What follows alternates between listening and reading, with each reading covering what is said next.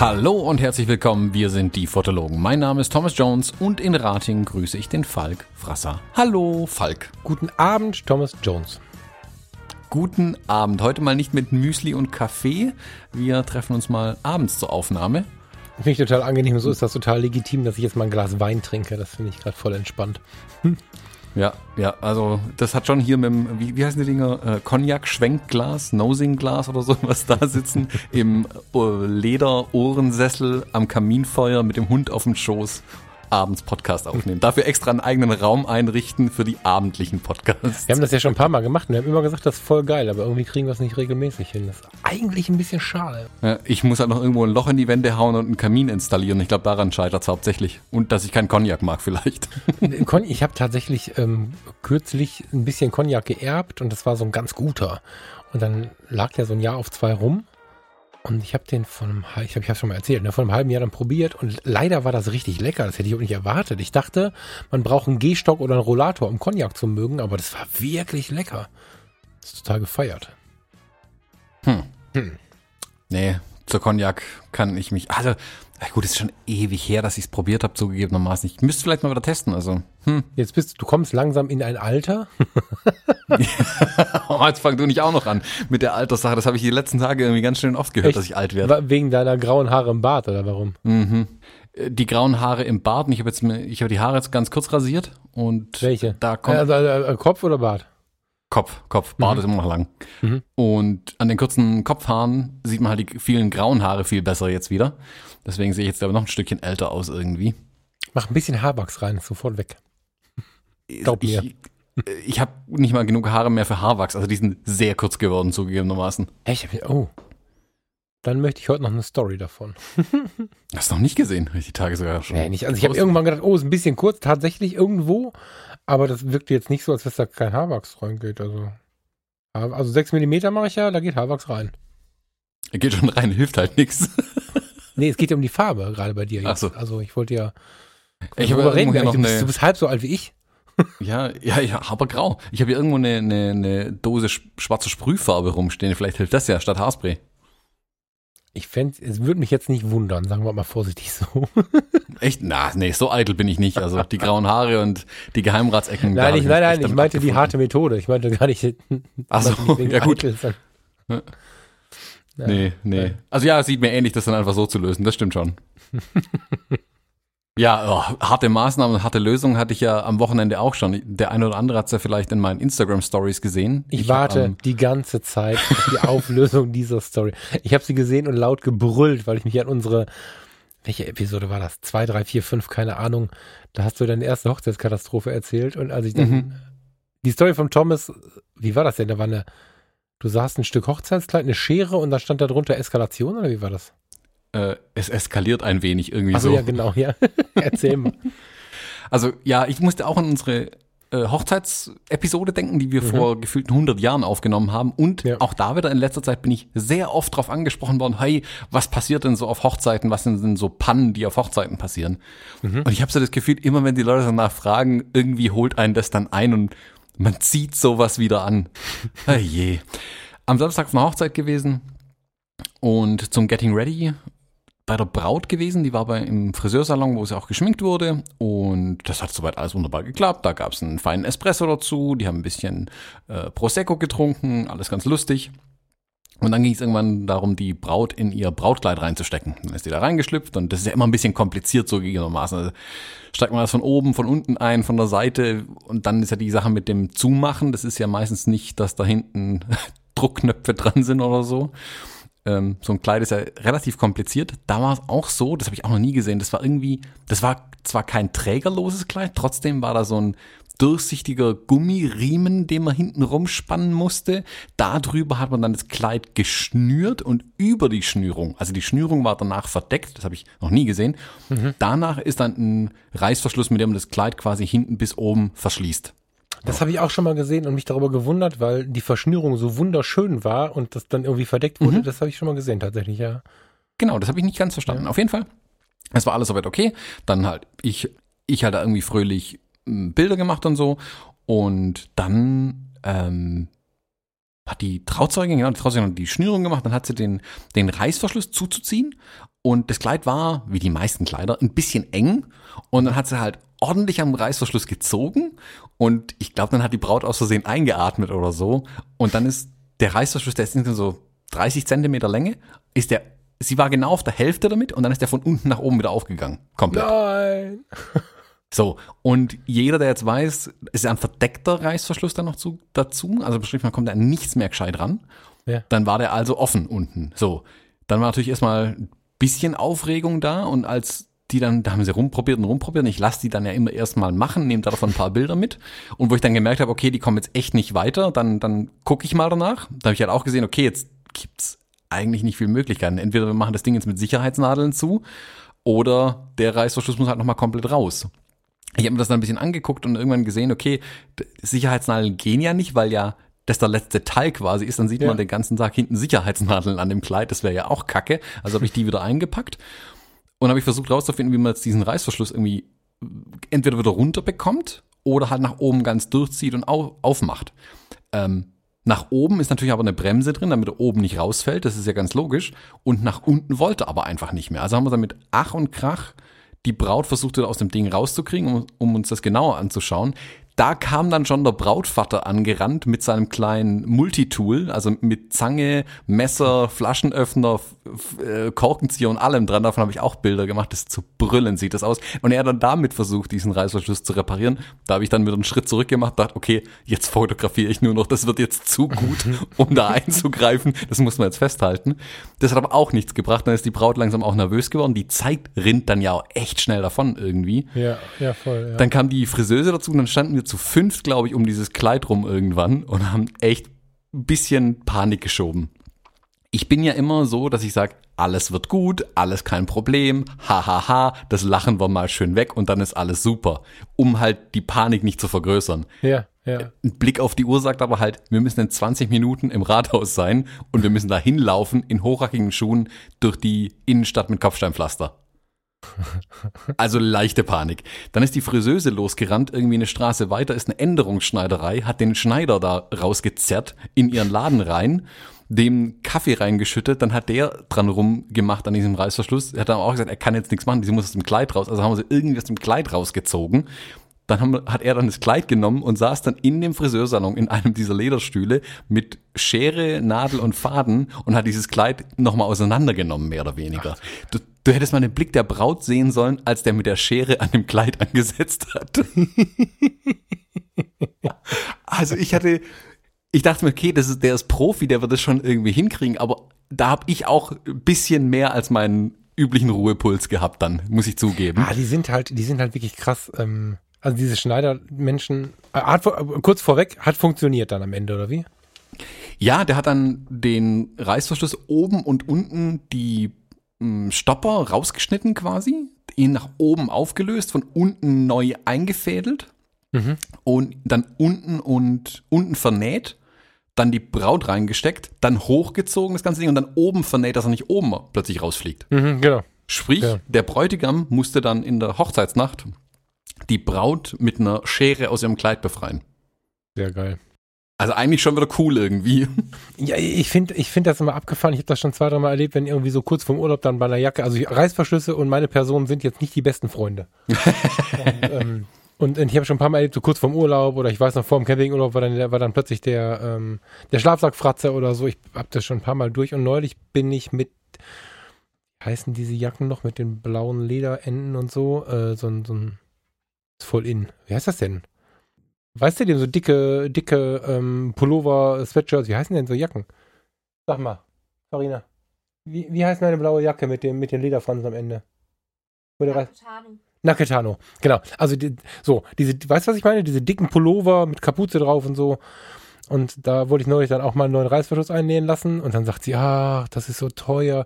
Dann nimmt die einen, einen ähm, wie heißt der, so ein Seitenschneider heißt das, ne?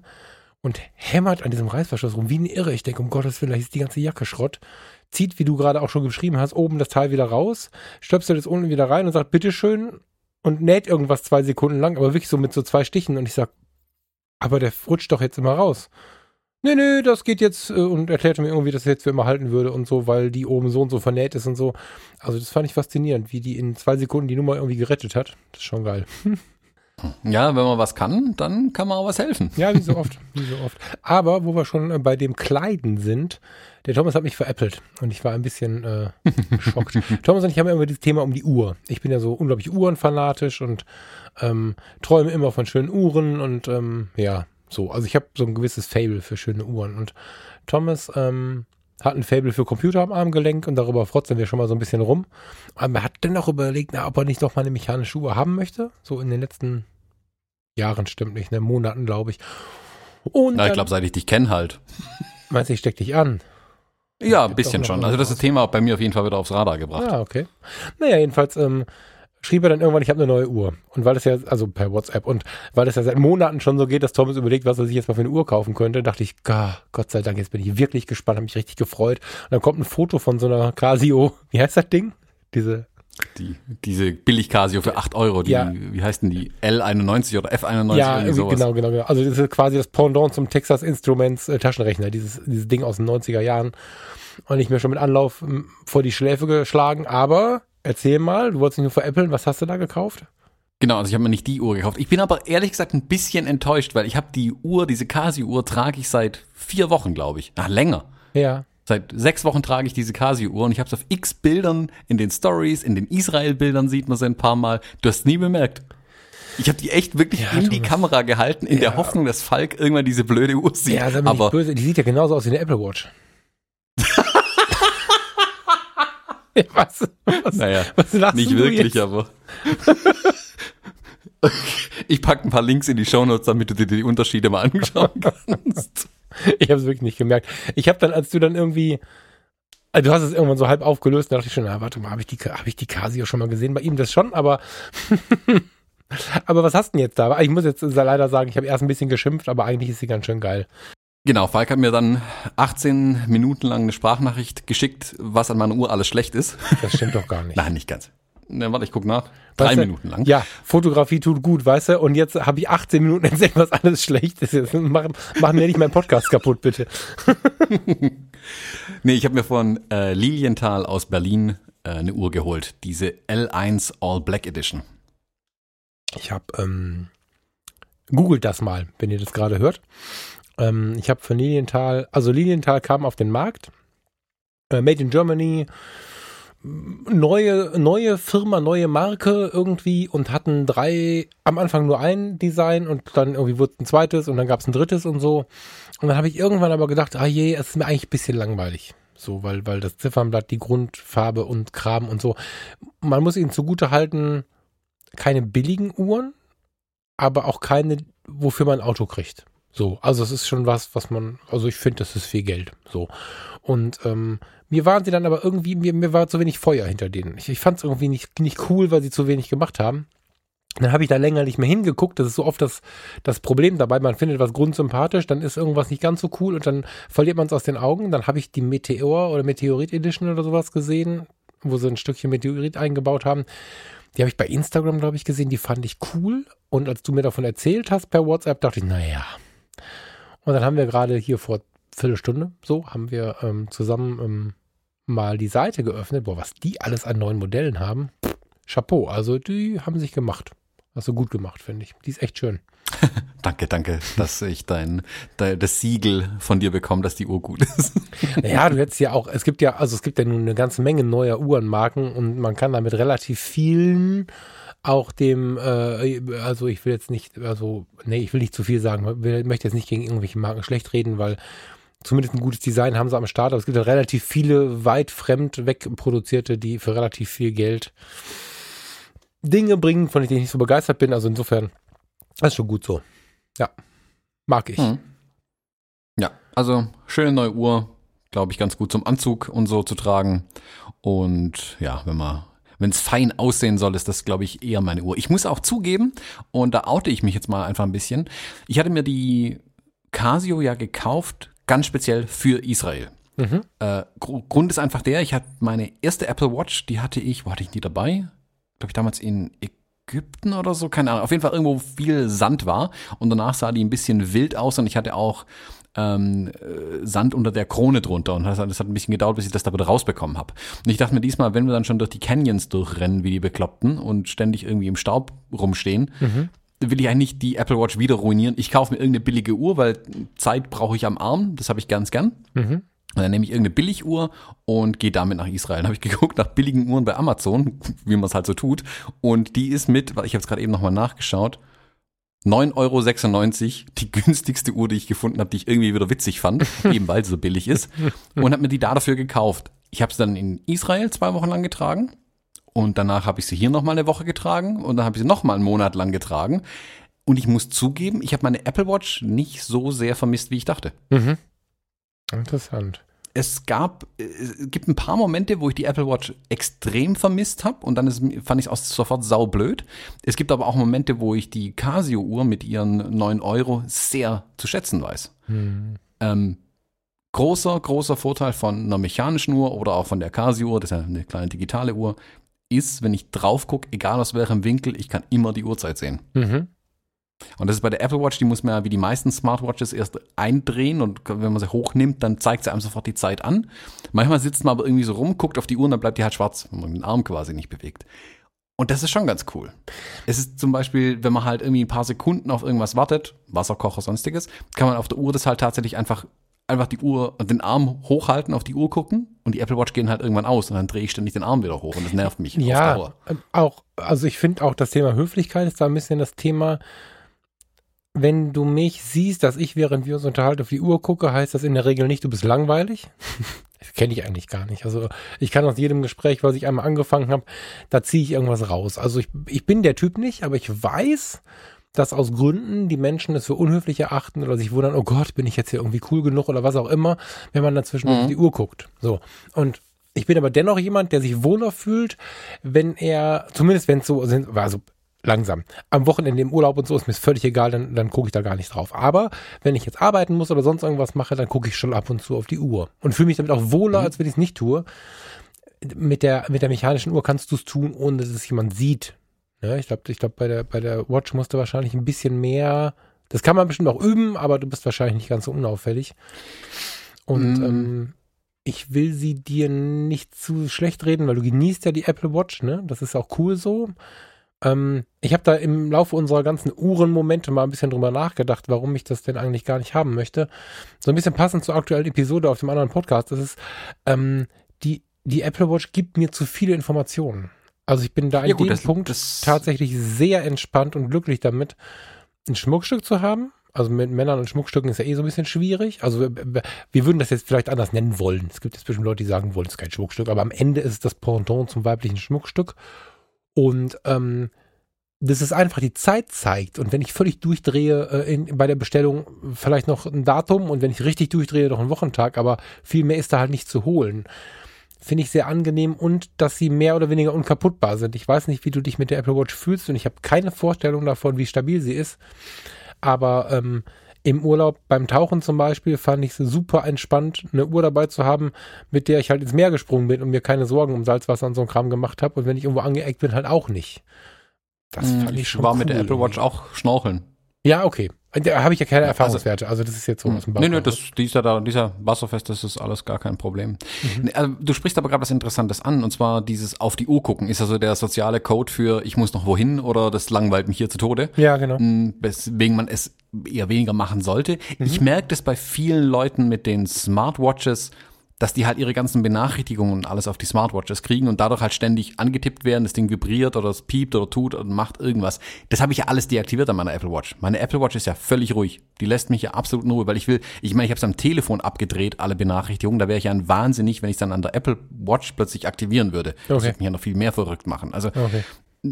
ich nutze die Apple Watch sicherlich untypisch. Ähm, ich nutze nicht als sagen wir, passiven Na oder aktiven Nachrichtenempfänger, dass ich dann darauf irgendwas, also dass ich immer sehen will, wer mir jetzt bei Instagram geschrieben hat und äh, WhatsApp und so. Das interessiert mich ja sogar am Telefon schon nicht. Selbst da habe ich es deaktiviert. Mhm. Ähm, für mich ist die Apple Watch und ich habe es jetzt bei der Hochzeit am Samstag wieder angehabt und da fand ich sie genial. Ich trage mir ja vorher zum Beispiel meine ganzen Termine, die bei so einer Hochzeit anstehen, also wann ist die Trauung, wann ist Sektempfang, wann ist Location, wann ist Getting Ready und so weiter, alles ein tatsächlich mhm. mit den Uhrzeiten und ich trage mir die Adressen ein. Sprich, ich kann einfach immer, wenn es zum nächsten Punkt geht, reiße ich meine Apple Watch hoch, drücke drauf und dann navigiert mich die Uhr zum nächsten Punkt. Mhm. Also sprich, die sagt dann am Telefon, hey, wirf mal Maps an, navigiere uns dahin und dann geht es los. Und dann tippt mich auch die Uhr an und sagt mir, wo ich hinlaufen muss, mhm. während ich gehe, ohne dass ich drauf schaue. Dafür liebe ich die Uhr und dafür sage ich auch ganz klar, ich werde vermutlich bei den Hochzeiten, und das war jetzt eine Stadthochzeit, wo ich dann wirklich viel zu Fuß auch unterwegs war oder mehrmals auch mit dem Auto fahren musste, irgendwie um wohin zu kommen. Das ist genial. Dafür liebe ich für diese Funktionalität, weil ich dann nicht das Telefon brauche. Das Telefon ja. ist dann nämlich irgendwo in meiner Tasche drin und auch weg quasi. Mhm. Ja, kann, äh, pass auf, kann ich verstehen. Im Sinne von, von tatsächlich verstehen, aber halt nicht so richtig nachfühlen, weil das sind, glaube ich, unsere vier Jahre oder vielleicht ist mein Gehirn ein bisschen behindert oder so, keine Ahnung. Ich gebe mir Mühe, mit dir mitzulaufen, was diese ganzen digitalen Helferlein irgendwie angeht. Du planst auch ständig alles Mögliche bei uns über irgendwelche Apps, wo ich dann immer wieder, ach ja, stimmt, da muss ich noch suchen und so. Ich kriege diese Dinge nicht so richtig weit in meinen Alltag rein. Das ist so. Also wenn ich jetzt hm. ähm, die Hochzeit vorplanen müsste, so wie du es gerade beschreibst, würde ich zwei Tage vorplanen. Ich ähm, habe tatsächlich für die letzte Fotografie tut gut Episode, die war aufgenommen, die war geschnitten, die, es war alles fertig. Es musste nur die Episode hochgeladen werden, es mussten Shownotes geschrieben werden und hier Podigy und verschiedene, ähm, verschiedene Upload und also kennst ja alles. Also was man halt machen muss, um so einen Podcast in die Sonne zu bekommen. Ähm, sag mir mal, wie lange du dafür brauchst, wenn die Episode geschnitten ist. Reden wir noch von Texte schreiben dafür oder ist das Ja, du kannst die Shownotes mit rein, wobei die schreibe ich manchmal. Hm, ich habe die Shownotes auch noch schreiben müssen, aber stell dir vor, du schreibst die Shownotes und, und musst Links raussuchen. Ich habe relativ viele Links raussuchen müssen, das kommt schon, das ist schon so. Aber und, und dann und dann lädst das Ding halt hoch mit, mit den Informationen. In meinem Fall war es jetzt Podigy, du machst es ja irgendwie anders bei WordPress, aber schätz mal. So, also was stellst du dir vor, wie lange du brauchen würdest? Aber wenn ich es krachen lasse, bin ich in zehn Minuten fertig. So, ich habe dreieinhalb Stunden daran rumgehampelt. Ja, das kann ich mir vorstellen. Ja. Deswegen mache ich es ja bei uns. Farina, Farina hat sich auch überhaupt nicht gewundert. so, die hat einfach nur nachher ganz liebevoll die Decke hochgehoben, weil sie sich vorstellen konnte, wie müde ich bin. Ich war relativ spät angefangen. und, und das ist es halt. Ne? Ich meine, es gibt, ich habe für andere Episoden auch schon eine halbe Stunde gebraucht, so ist jetzt nicht. Aber sobald ich so ein bisschen abgelenkt bin und, und ähm, das war nach einem fundierten Tag, wie soll man sagen, also es war ein, ein, ein bewegter Tag ähm, an der Front der Reklamationen. Äh, also da kannst du dir halt vorstellen, was los ist, wenn ich versuche, mir so eine Hochzeit durchzutakten. Ich, ich habe auf der Hochzeit, inzwischen benutze ich auch diese Memo-Funktion. Also ich habe, das finde ich schon mega, dass ich einfach Memos schreibe im Handy. Aber die jetzt zeitlich oder mit irgendwelchen Dingen versehen oder Wegen oder Routen oder so, absolut unmöglich für mich. Und ähm, ich gebe mir immer Mühe, mit am Zahn der Zeit zu sein und will da auch ein bisschen mitrennen und so. Aber das ist einfach so die Grenze. Und deswegen würde, das ist wahrscheinlich der Grund, warum ich mit Apple Watch und Koga einfach nicht so richtig warm werde ich bin ja ein Fan von dem Digitalen, aber ich komme nicht in die Tiefe wie du. Dieses ganze Organisatorische mit deinen tausend Apps und so. Was habe ich nicht alles schon ausprobiert? Und wie oft hast du schon, du hast bestimmt eine ganze Menge Haare dran verloren, dass ich es nicht schnalle, so, ne? Und das ist mhm. wahrscheinlich ein bisschen der Grund, warum, warum das ganze Apple Watch-Thema liegt für mich ist so. Ich würde dir auch niemals zu so einer Smartwatch raten. Egal wäre, ob das eine Android oder eine Apple Watch ist, mhm. ganz egal, das wäre überhaupt nichts für dich, weil du bist so abgelenkt, hast du gerade selber gesagt, schnell von Dingen, das wäre fatal ich? für dich. Dann würdest du, ja, dann würdest du ja gar nichts auf die Kette kriegen. Wieso, wieso müssen wir sowas alles im Podcast besprechen? das ist hier unser, das ist unser geschützter Raum, in dem wir, nur wir zwei ja, genau. und keine Ahnung, wie viele genau. anonyme Hörer uns zuhören. Wir fangen jetzt an, unsere intimsten Geheimnisse zu verkaufen, was nicht mehr so ja. läuft, oder? also wir zwei und Tausende von unseren engsten Freunden. Genau, ap apropos, ach so, pass auf, apropos intime Nachrichten. Ähm, ich bin ein bisschen begeistert. Oh, oh. Da, nein, keine Angst. Wir müssen nichts klicken, wir bleiben, wir bleiben sauber hier, wir müssen nicht irgendwie Ü18-Filter anmachen oder so, aber ähm, ich bin ein bisschen begeistert. Ich, also ich muss mal kurz von Fotografie tut gut zwei Sätze erzählen. Ähm, wir freuen uns bei den Fotologen auch schon immer, dass wir mh, mm, ziemlich authentische Nachrichten bekommen. Also, dass, dass Leute, die uns schreiben, erstmal wissen sie, wenn sie uns was schreiben, was keinem was angeht, dann bleibt es bei uns. Und das führt ein bisschen dazu, ähm, ja, dass wir, sagen wir mal, wir bekommen viel erzählt. Passt das so? Also, man, man ist offen zu uns, irgendwie so, ne? Mhm. Und ähm, das kennen wir ja eh schon, wobei ich über jede Nachricht nach wie vor begeistert bin, wenn wir mal so eine Nachricht bekommen. Ähm, die Entwicklung von Fotografie tut gut, ist extrem spannend. Ich bin ja ganz am Anfang, habe jetzt auch noch zweieinhalb Wochen Pause gemacht und bin mal eben in Urlaub gefahren, ohne füllende Episoden und so. da hat mir ja jeder gesagt, dann bricht das alles ein, dann hört da keiner mehr zu und so. Und ich habe halt gesagt, naja, ein Podcast über Achtsamkeit und ich mache mir den totalen Stress und hole mir halb einen Herzinfarkt, um da irgendwie dran zu bleiben. Passt halt nicht, also habe ich in den, in den zweieinhalb Wochen Pause gemacht. Ähm, die klassische Bewegung des Social Media, Likes und Follower, lässt hart zu wünschen übrig. Also wenn einer bei euch bei äh, von von von euch bei Social Media, äh, bei Instagram oder Facebook und Fotografie tut gut noch nicht irgendwie geliked hat, dann macht das mal. Man muss, also ich muss zugeben, dass ich doch ein bisschen drauf gucke, obwohl ich es immer nicht möchte. Was ich aber super spannend finde, ist, wie intensiv die Rückmeldungen sind. Also ähm, heute kam zum Beispiel ein, ein Schwall von, von super intensiven Rückmeldungen auch unter dem Instagram-Feed so rein. Das fand ich total spannend. Und ähm, wie sich die Hörerschaft so gestaltet. Also ich merke schon, dass langsam auch ein paar Frauen einschwimmen. Das ist schon so.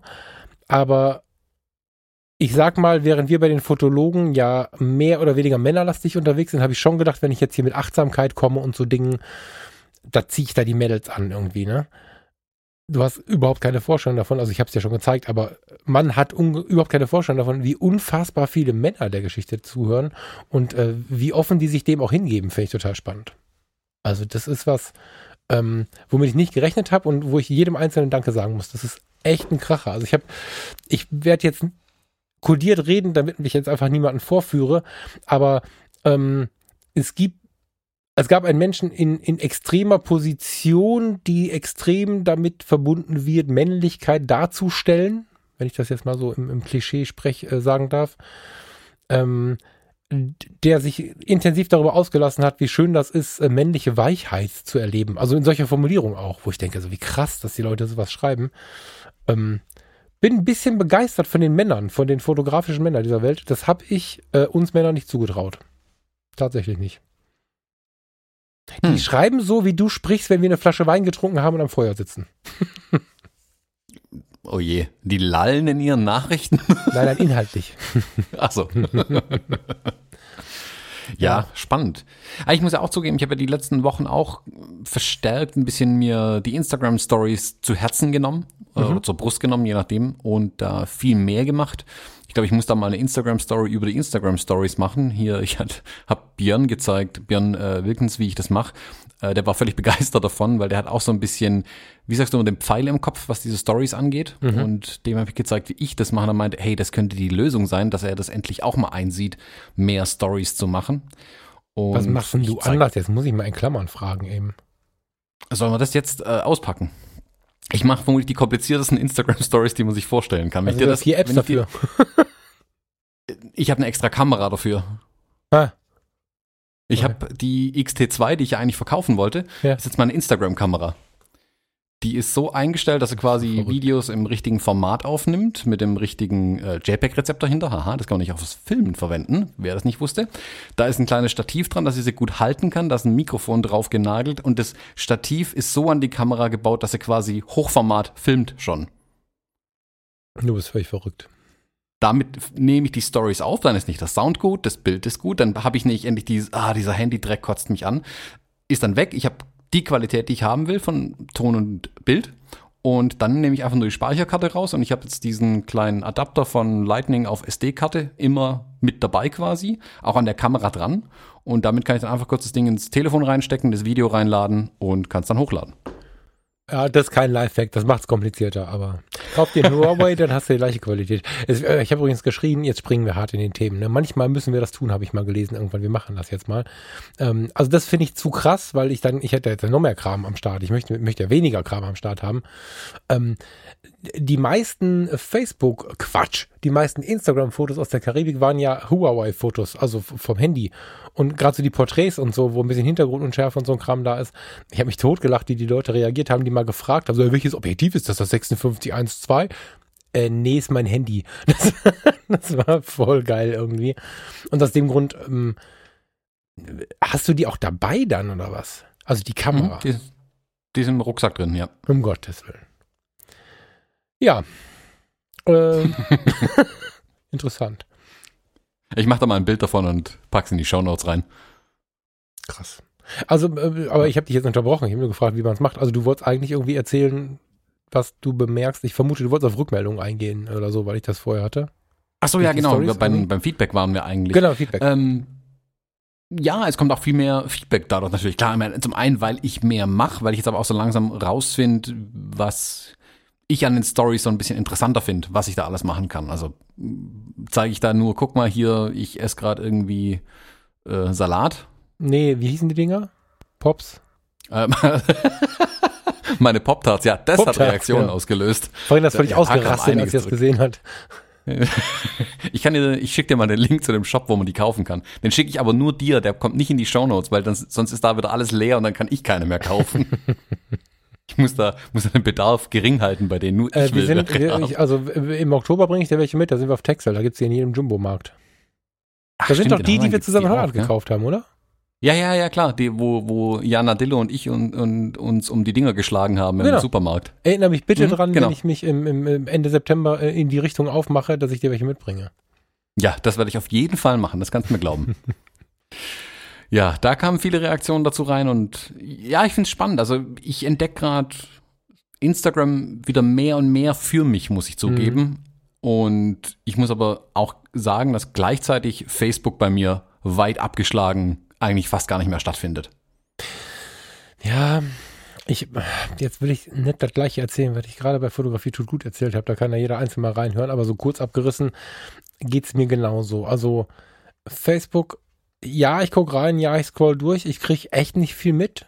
Aber ich meine, dieser Autofokus, den uns Facebook aufzwängt, der ist ja auch fremdgesteuert von Facebook. Du kriegst ja eh nur das mit, was sie wollen. Das heißt, du musst nach Leuten ja gezielt suchen so. Hm.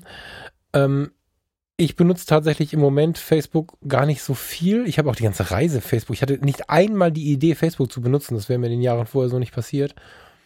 Ähm, ich benutze viel mehr dieses fokussierte Internet. Heute habe ich Lust auf Thomas Jones. Heute habe ich Lust auf Steffen Böttcher. Heute habe ich Lust auf whatever. Und gucke mir dann wirklich so ein halbes Stündchen, Stündchen, was ich halt so an Zeit gerade finde, eine Sache an, ein Projekt an, einen Menschen an, was auch immer. Ist gerade so mehr meins ähm, aber Instagram parallel dazu ist irgendwie auch cool. Das muss ich auch ein bisschen so benutzen, dass ich mir einzelne Leute angucke, als dass ich nur rumscrolle. Rumscrolle. Rum, rumscrolle. Blab, blab. Entschuldigung. Ähm, aber ich finde es auch ein bisschen cool. Also diese Karibik-Story, das war ja, dann habe ich immer Schimpfe gekriegt, macht das nicht so groß, das sieht uncool aus und so. Da bin ich noch schlecht, glaube ich. Das lächelt auf dem Sofa. Aber ich habe mit jedem Mal gemerkt, dass das schon Spaß macht und vor allen Dingen kamen über die Stories echt viel Kommunikation zustande. Ich fürchte, ich gewöhne mich da noch dran. Also ich, ich, ich finde diese Story-Geschichte ganz interessant. Ich finde es interessant, dass die Leute reagieren. Und wenn es dann nur ein Klatschen ist, ich meine, dann hat es halt jemand gesehen und reagiert darauf. Das finde ich irgendwie nett. Und ähm, ja, Instagram ist für mich eine schöne Erweiterung. Also wenn ich jetzt entweder jemanden bei Instagram finde, den ich cool finde und kann seinen Blog besuchen, oder umgekehrt, ich habe jemanden, den ich mir anschaue und schaue mal, ob der auch einen Instagram-Account hat. Das ist ein interessantes Medium. Das ist. Ähm ich finde, dass mir geht es gar nicht so sehr um jetzt, ob ich jetzt Stories verwende, den Instagram-Feed, den Facebook-Feed und was man sieht und was man nicht sieht. Das wäre für mich, äh, das versuche ich ja sowieso ein bisschen weniger zu machen tatsächlich, also wenig zu scrollen quasi, also mhm. nur sehr, sehr gezielt mir Dinge anzugucken. In beiden, in Facebook, wie gesagt, mache ich aber fast gar nichts mehr eigentlich. Mhm. Mir geht es mehr darum, wie der, der generelle Tenor in dem sozialen Netzwerk ist. Ich finde, ich bin auch bei Twitter ein bisschen unterwegs und halte mich da auch ganz gerne mal mit den Leuten deutsche Twitter ist relativ intellektuell, was ich sehr schätze. Äh, das ist in den USA aber zum Beispiel ganz schlimm geworden mittlerweile, weil da irgendwie jeder auf Twitter ist und wenn Trump jeder sogar, am ne? Stammtisch ne? sitzt. Ja, ja, der vor, vor allem und genau, wenn jeder am Stammtisch sitzt, kann man sich ungefähr das Niveau vorstellen. Mhm. In Deutschland finde ich es noch nicht so schlimm, zumindest in den Kreisen, in denen ich unterwegs bin. Ich finde aber mein Eindruck von Instagram und Facebook zum Beispiel ist, Facebook finde ich schlimm. Also da kommt auch von der Kommunikation, die da bei mir ankommt, Leute, die mir schreiben und so, da ist immer so viel Negativität, unterschwelliger Neid vielleicht auch manchmal. Ich weiß nicht, das ist alles, das ist alles mit Negativgefühlen behaftet, finde ich bei Facebook, mhm. während Instagram eher positiv rüberkommt bei mir. Das, was bei mir ankommt, finde ich sehr, sehr positiv. Die Menschen sind irgendwie gefühlt gut gelaunt. Und damit meine ich jetzt nicht, dass jeder nur sein perfektes Leben auf Instagram zeigt. Das ist, da kann man eine ganz eigene Episode draus machen. Ähm, also hier äh, Hashtag äh, Traveling und so, ich bin nur im Urlaub und so. Man sieht nie, dass die Leute auch mal arbeiten müssen zwischendurch. Das, das meine ich damit gar nicht. Vielleicht wirkt das aber auf die Grundstimmung der Leute, dass sie besser gelaunt sind. Keine Ahnung. Also ich finde die Kommunikation bei Instagram mit den Menschen angenehmer. Ich finde das Werkzeug Instagram ziemlich bescheuert, weil ich es nicht auf meinem iPad zum Beispiel verwenden kann oder meinem Desktop richtig. Aber ich, inhaltlich finde ich es viel angenehmer als Facebook. Ich fände es von der Bedienung her endstufenmäßig gut, wenn das, wenn das, also wenn es am Desktop funktionieren würde, bekäme es den Rang der alten Foto-Community, glaube ich. So. Also dann wäre es der Hammer. Ähm, ich kann mir aber auch vorstellen, dass sie damit gezielt steuern. Also ja, ich erlebe das deutsche Twitter, was ich seit Monaten nicht mehr benutze, ich werde gerade neugierig, auch als eher intellektuell. Äh, bei Instagram ist es ähnlich, aber es geht ja auch so ein bisschen um die Einstiegshürde. Also ich kann ja nicht, ich kann ja immer schlecht verstecken. Ich bin der, der immer viel Verständnis hat und weiß, woher die Sachen kommen, die passieren. Gleichzeitig kann ich mit meinem persönlichen Umgang mit so richtig dummen Menschen nicht so richtig gut umgehen. Also ich habe hab so eine Allergie dagegen so. Das ist schlimm. Ich muss dann mal gehen. So. Ähm, und ich glaube, dass, ähm, jetzt muss ich mich ganz wertschätzend ausdrücken, was ist nicht böse gemeint, aber ich glaube, dass es einfach eine gewisse Menschenart gibt, die, die wir vielleicht auch am Stammtisch verorten, schreiend und populistisch pöbelnd irgendwie, ähm, die diese, diese Schwelle der Bedienung, dieses Fotos machen, nicht so richtig beherrscht und du musst bei, bei Instagram ja nicht die besten Fotos machen der Welt, darum geht es ja nicht. Immer noch nicht, obwohl viele auch ihren professionellen Shit hochladen. Aber du musst irgendwie was vermitteln können. Und es gibt genug Leute, die nicht in der Lage sind, mit einer Kamera oder einem Handy in der Hand irgendwas zu vermitteln. Also das, da gibt es einfach ganz viele von und die auch nicht verstehen, was es soll, das Ganze in so einen bildlichen Kontext zu bringen. Ich glaube, dass du schon so ein visueller Mensch sein musst ich glaube, das ist ähnlich wie bei Twitter. Das ist eine gewisse intellektuelle Hürde, dass da nicht zu viel Kopf vorkommt, während du bei Facebook ja einfach, also, das ist ja eigentlich nicht zu beschreiben, was da für Dinge passieren, finde ich. Das ist ja. ja, also ist bei mir irgendwie, fällt mehr und mehr raus. Ich habe es jetzt nirgendwo mehr installiert mittlerweile, die Facebook-App, nur den Messenger, weil ich will zumindest auf Nachrichten mal reagieren können, wenn sie reinkommen. Aber den Feed schaue ich mir eigentlich gar nicht mehr an mittlerweile, wenn ich ehrlich bin. Ich bin bei uns im Campus unterwegs. Das ist wirklich die, die nennenswerte Ausnahme dabei. Die Facebook-Gruppe, ähm, ja. Das wäre auch schade. Genau. Das, also deswegen, allein deswegen muss Facebook schon bleiben. Mhm. Ne, Aber ich konsumiere es halt sehr, ja. sehr punktuell und dann eben tatsächlich auch inhaltlich nur unsere Gruppe eigentlich noch, wenn ich ehrlich mhm. bin. Aber wo, wo man auch sagen muss, dass es ja auch von durch uns in Anführungszeichen geschützter Raum ist. Also ja. wir, wir lassen die Leute da ja rein, wir, also wir, wir lassen jeden Einzelnen rein, sagen wir mal so. Da gibt es einen Türsteher, der mehrere Personen sind. Ähm, Danke, Dimo nochmal. Der macht nämlich gerade ja. sehr viel, während wir ein bisschen rumschimmeln, was das angeht, glaube ich. Ja, während wir nur hier in irgendwelche Mikros reinlabern. Ja, genau. Ähm, aber wir halten dadurch halt ein gewisses Niveau ein. So, mhm. und das ist aber natürlich ein sehr kleiner, ein, ein minimalst, mini, mini, mini, mini, mini, mini Bereich von Facebook, mhm. in denen ja, keine Ahnung, wie viel sind wir in der, in der Gruppe, ein paar hundert. 500 ähm, jetzt oder so? Ich weiß gar nicht genau.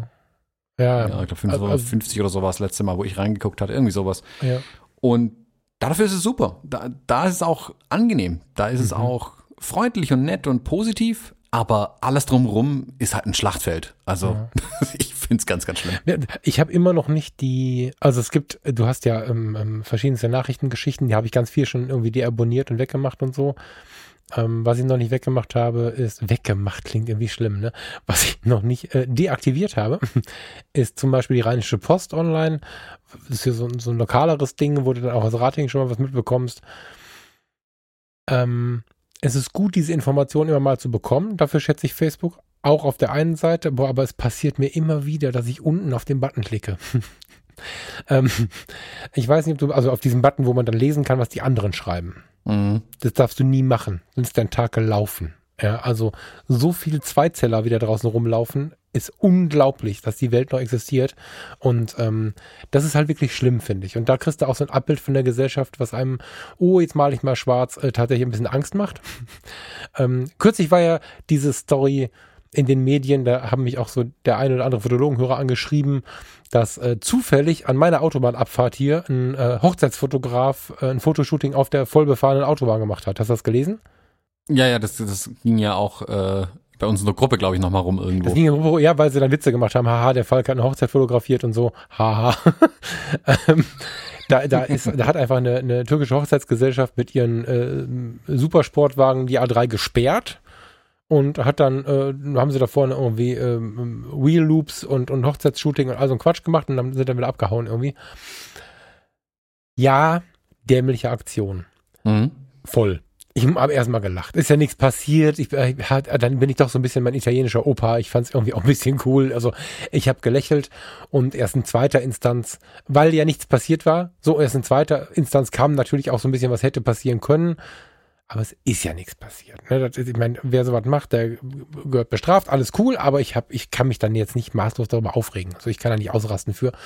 Und dann äh, hatte ich ja ein paar Kommentare am Hals von unseren lieben Hörern und, und ich habe mich totgelacht, witzige Kommentare. Und irgendwann habe ich dann dazu in der Rheinischen Post, also direkt quasi vor Ort, dann nochmal irgendwie einen Artikel gefunden darüber und habe da drauf geklickt und der war irgendwie auch ganz witzig geschrieben, hatte auch mahnende Worte drin, aber äh, ein gewisser Grundhumor war da drin. Und dann klicke ich ernsthaft auf die, ich bin so doof, ne? Wie komme ich auf die Idee, bei einem offenen Nachrichtenportal auf die, auf die Kommentare zu klicken? Grob fahrlässig. Grob fahrlässig und 90% rechtsradikaler Shit. Ähm, also, ich möchte gar nicht tiefer darauf eingehen, aber das, also das ist was, was mich wirklich fertig macht an Facebook. Ähm, das erlebe ich bei Instagram nicht. Vielleicht ist das aber auch irgendwie so ein Blasending. Das weiß ich nicht genau. Ne? Ich meine, wir folgen ja, ja bei Facebook eigentlich auch so. Den einzigen Zugang, den ich zu dieser populistisch ängstlichen Welt habe, ist ja, ist ja dann über diese Nachrichtenportale. Hätte ich solche Freunde, würde ich das ja auch jeden Tag im Stream lesen. Das habe ich halt nicht. Ich weiß nicht, wie es bei Instagram ist, ob es die da auch gibt. Vielleicht. Kann, kann, ich gar nicht sagen. Hast du da irgendwie. Hm. Nee, ne? Ich glaub, weiß ich nicht. Nö. Aber ähm, wir hatten eigentlich ein Thema. Wir sind schon bei einer Dreiviertelstunde. Ähm, wir haben, wie viele Führerfragen haben wir? Drei, ne? Eins, zwei, drei. Vier, vier? eigentlich. Fünf, vier. wenn man es genau nimmt. Ja, lass uns doch mal versuchen, einen Teil davon zu beantworten irgendwie. Ich fand das jetzt nett mit dir, die Flasche Wein ist gleich leer, aber lass uns mal auf die Hörer Genau, jetzt kommen wir zum technischen Teil, nachdem wir eine Flasche Wein genau, darüber Voll wie ein Eimer gehen wir jetzt auf die Technik ein, genau. Wir wollten uns eigentlich heute zusammensetzen, um mal ein paar Hörerfragen zu beantworten, die sich hier irgendwie angesammelt haben, ähm, auf die wir das sagen wir so, wir haben ja, wir beantworten ja die Hörerfragen auch ganz gern mal direkt dann den Hörern, schreiben einfach zurück und so. Also machen wir sehr gern, aber so zwischen Israel und Karibik ist tatsächlich ein bisschen was liegen geblieben. Und wir wollten die eigentlich in einer Podcast-Episode beantworten und irgendwie haben wir es vor uns hergeschoben und jetzt kommen wir heute endlich mal dazu, da auch tatsächlich mal drauf einzugehen. Wir haben mal ein paar rausgesucht, weil wir einfach dachten, die sind vielleicht für andere auch interessant, weil es zum Teil auch Themen sind, die wir hier besprechen wollten oder irgendwie auf dem, sowieso auf dem Radar hatten. Und jetzt schauen wir einfach mal, wie weit wir damit denn heute kommen, was wir alles beantworten. Ja, ich muss auch kurz äh, korrigieren. Äh, die eine oder andere ist auch im Campus dann nochmal gestellt worden und dann auch schon diskutiert worden, aber das finde ich gar nicht äh, schlimm oder wichtig oder so, weil ich finde, dass solche, solche Hörerfragen, das ist wie so eine Gruppentherapie, ne? Dann, wenn du zusammenhängst und quatscht mal drüber, das, ist, es interessiert ja nicht nur den einen, das ist ja was für alle. Mhm. Interessiert ja auch die anderen. Deswegen haben wir auch gesagt, also direkt antworten ist zwar cool, aber es gibt ja sicherlich ganz viele da draußen, die auch Interesse an der Antwort hätten, auch wenn sie die Frage vielleicht noch gar nicht gestellt haben. ja, hau mal raus. René fragt, und zwar René hat äh, eine Panasonic-Kamera. Jetzt habe ich natürlich nicht aufgeschrieben, welche. Ich gehe mal von so einer GH irgendwas aus. Ähm, und er fotografiert damit Porträts und Menschen und hat sich überlegt, zu Fuji zu wechseln und hat uns die Frage gestellt, welches Objektiv wir dafür nehmen und oder wie, ob wir auf den Bildstabilisator verzichten können, der ja in seiner Panasonic-Kamera fest verbaut ist am Sensor und in den Fuji-Kameras ja größtenteils, und da kommen wir dann auch relativ schnell zur Antwort, nicht drin ist. Die Frage lässt sich, glaube ich, relativ einfach beantworten. Also wenn man wirklich. Warte, warte, warte. Äh, äh, ganz kurz. Ich glaube, die Frage war auch XT3 oder XH1 wegen des Bildstabis. Oder verwechsel ich genau. die Frage? Genau, darum ging es ja auch. Okay, XT3, für den, der nicht so Fuji ist, XT3 kein Bildstabi, viel kleiner und das neuere Modell. XH1 benutze ich, Bildstabi eingebaut. Die, das Video Zauberwerk, ähm, aber halt etwas größer und nicht ganz so neu wie die XT3. Das ist so genau. der Unterschied. Ja. ja. Und damit kommen wir eigentlich auch schon relativ schnell zur Antwort. Also ich brauche tatsächlich für meine Porträtarbeit oder für alles, was ich mache, Instagram Stories mal ausgeklammert, kein Bildstabilisator. Keines meiner Objektive, die ich dafür nehme, hat einen Bildstabilisator. Ich verwende die XT3, die auch keinen hat. Ich brauche es nicht, tatsächlich. Also der Bildstabilisator hilft ja im Prinzip nur, dass ich quasi länger belichten kann, ohne dass ich das Ding verwackel. Das Problem ist aber immer dann, wenn ich die Belichtungszeit so äh, runterschraube, also länger belichte, dass ich quasi einen Bildstabilisator bräuchte dann bewegen sich meistens die Menschen schnell. Und dann hilft mir alles Bildstabilisator nichts, weil dann die Menschen trotzdem unscharf sind, weil sie sich in der Zeit halt schon bewegen. Also der bringt mir an den Stellen meistens nichts und da ich nicht so im Telebereich unterwegs bin, brauche ich dafür tatsächlich auch nicht. Also ich gebe maximal bis diese 56 Millimeter und da halte ich dir ja eine Fünfzigstel aus der Hand ohne Probleme, ohne dass das Ding hm. schlimm unscharf wird. Ja, äh, ja, stimmt. Es ist ja auch so, dass die ähm, verbesserten ISO-Performance-Werte, also das dass du mit 10.000er ISO noch Fotos machen kannst und auch schicke Fotos machen kannst. Bei meiner XH1 ist es zumindest so, XT3 ja wahrscheinlich allemal, ist es ja auch so, dass die Belichtungszeiten ähm, weit mehr ausgereizt werden. Also es ist ja nicht mehr so, dass du, dass du bei ISO 1600 schon einen riesen Rauschen drin hast. Dadurch wird das Thema Bildstabilisator immer weiter nach hinten geschoben. Ich finde es natürlich schön, und da sind wir aber nicht bei Menschen, wenn ich zum Beispiel so auf Städtereisen bin. Also ähm, ich habe früher im Dunkeln die Städte, die ich so bereist habe, ich mag das ja am Wochenende mal irgendwo hinzufahren oder so, ich habe sie im Dunkeln nicht fotografiert, weil ich niemals auf einem schönen Trip ähm, irgendwelche Stative aufbauen würde, wenn ich gerade aus einem Café oder aus einem Restaurant komme, auf dem Weg am Schloss vorbei zu spazieren und dann ins Hotel zu gehen. Never ever. Und in der Situation finde ich es heute ganz schön, wenn du ein Bildstabi hast und tatsächlich relativ lange, relativ schöne Fotos machen kannst. Aber auch da weiß ich nicht, wie lange das noch wirkt und zählt. Wenn ich mein Huawei-Handy in die Luft halte, brauche auch kein Stativ und mache ein mega Foto im Dunkeln von der Stadt. Also ich bin, bin da hin und her gerissen. Das ist aber das Einzige, was mir einfällt, komfortabel ein schönes Bild mitzunehmen im Dunkeln ich habe echt potente Bildstabis in den Objektiven für meine Canon 5er Serien Objektive gehabt, in den L also ich habe wirklich viele, viele Bildstabis benutzt. In der XH1 ist er drin. Ich habe zweimal gebraucht im Leben. Zwei oder dreimal habe ich in der gesamten fotografischen Zeit gedacht, gut, dass ich einen Bildstabi habe und dann auch nur für einzelne Fotos. Was ich, wenn man Video begeistert ist, ganz geil finde, dass die XH1, wenn du einen halbwegs ruhigen Tritt hast, also wenn du dich mal ein paar Minuten beschäftigt hast, wie läuft so ein Videograf? Also, also wie, wie läuft man, wenn man Videos macht, wenn man ein bisschen die Erschütterung draußen lassen möchte? So, als hätte man die Hosen voll. So, als genau so, als hätte man die Hosen voll, genau. Und wenn du das machst und hast dann die XH1 am Start mit dem eingeschalteten Bildstabi, die stabilisiert halt auch im Videobereich extrem gut der Profi wird denken, nimm Gimbal, das ist noch besser. Ja, stimmt. Wenn du keinen Gimbal dabei hast und möchtest einfach mal ein paar Meter an der Promenade entlang laufen und die mitnehmen für einen Urlaub oder für was auch immer oder ein paar Meter vorm Brautpaar herlaufen, um den einen kleinen Clip zu machen oder so, dann ist die XH1 richtig geil. Dann muss man die nehmen, finde ich, auch wirklich mit, mit viel Ausrufezeichen, weil sie es wirklich gut macht. Ansonsten gibt es da nicht viel Gründe für. Also ich habe den nicht für ein Bildstabi gewählt, sondern der Schritt von der EOS Vollformatserie auf die XH1 war nicht so groß wie zur XT3. Das war so ein Gewöhnungsschritt.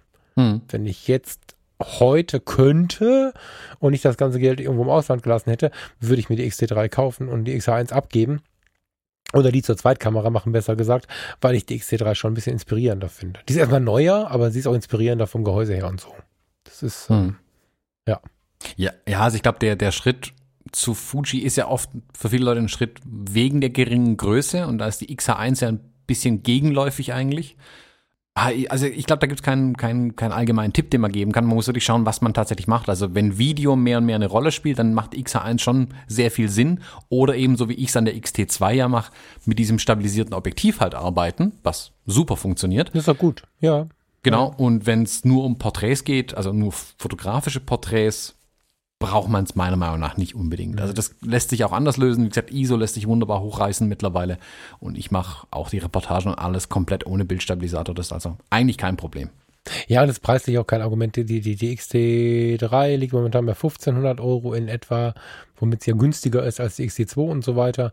Die haben es, das ist viel Geld, nicht falsch verstehen, aber wenn ich mir anschaue, was die Sony-Fotografen und so ausgeben, ist es halt dann wieder günstig. Ähm, und die XH1 ist ja inzwischen im Preis so hart gefallen, die liegt bei 1200 Euro oder so. Die 200, 300 Euro lassen sich ersparen, wenn man eh in den Größen ähm, arbeiten kann. Und ich denke, für 1,5 sollte es, also in meiner Welt sollte es die XT3 sein. Was einfach ähm, mit Ausnahme der Bildstabilisierung im Video wahrscheinlich noch die etwas bessere Kamera ist. Sehen wird man das aber nicht. Also eine gebrauchte XH1 ist inzwischen unter 1000 Euro. Das wäre dann wieder ein Tipp. Also wer aufs Geld guckt, der holt sich gerade eine XH1, weil sie dann doch weit unbeliebter ist, als die Menschen gedacht haben. Die kriegst du gerade richtig günstig. Das wäre aber mein einziges Argument. Die macht Spaß, mhm. gar keine Frage. Aber wenn ich die Wahl habe, nehme ich die XT3. Mhm. Da kommen wir doch vielleicht direkt zur nächsten Frage, die ist nämlich ganz ähnlich und doch ganz anders. Mhm. Karl-Heinz fragt, Karl-Heinz hat das gleiche Problem wie ich, sag mal so. Fangen wir mal mit der Geschichte an. Karl-Heinz hat das gleiche Problem, wie ich es im Januar hatte. Und zwar ja, hat Karl-Heinz sich auch in den Kopf gesetzt, sich die GFX 50R zu kaufen. So. Und die Entscheidung ist eigentlich schon längst gefallen. Und jetzt kommt er dann zu den Details. Er fragt sich nämlich, ob er dieses 45 oder 63, 63 Millimeter Objektiv im Kit kaufen soll. Mhm. Ähm, zur Erklärung, in Kleinbild umgerechnet ist es dann entweder 35 oder 50 Millimeter, die beiden Objektive. Und irritierend ist, wenn man nicht seit 20 Jahren Mittelformat fotografiert, dass ja auch zusätzlich zu dieser etwas schrägen, das ja, was ist das denn? Positiv Crop, negativ, wie nennt man das denn? Also es ist ja andersrum, als wir es gewohnt sind in der Umrechnung. Und dazu kommt, dass die ähm, Blendenzahlen ganz andere sind, obwohl sie im Freistellungseffekt dann wieder, also du siehst halt Blende 4 oder Blende 2,8 und denkst, du bist über Licht schwach, hast aber teilweise eine Freistellung, die intensiver ist als bei Kleinbild. Also das ist alles so ein bisschen verwirrend, wenn man es noch nie benutzt hat. Mhm. Schwierige Frage tatsächlich, finde ich. Nach wie ja, vor. Ja, also er hat ja auch dazu geschrieben, er fotografiert gerne Street und Reportage, macht aber auch ganz gerne mal Porträt und Menschen.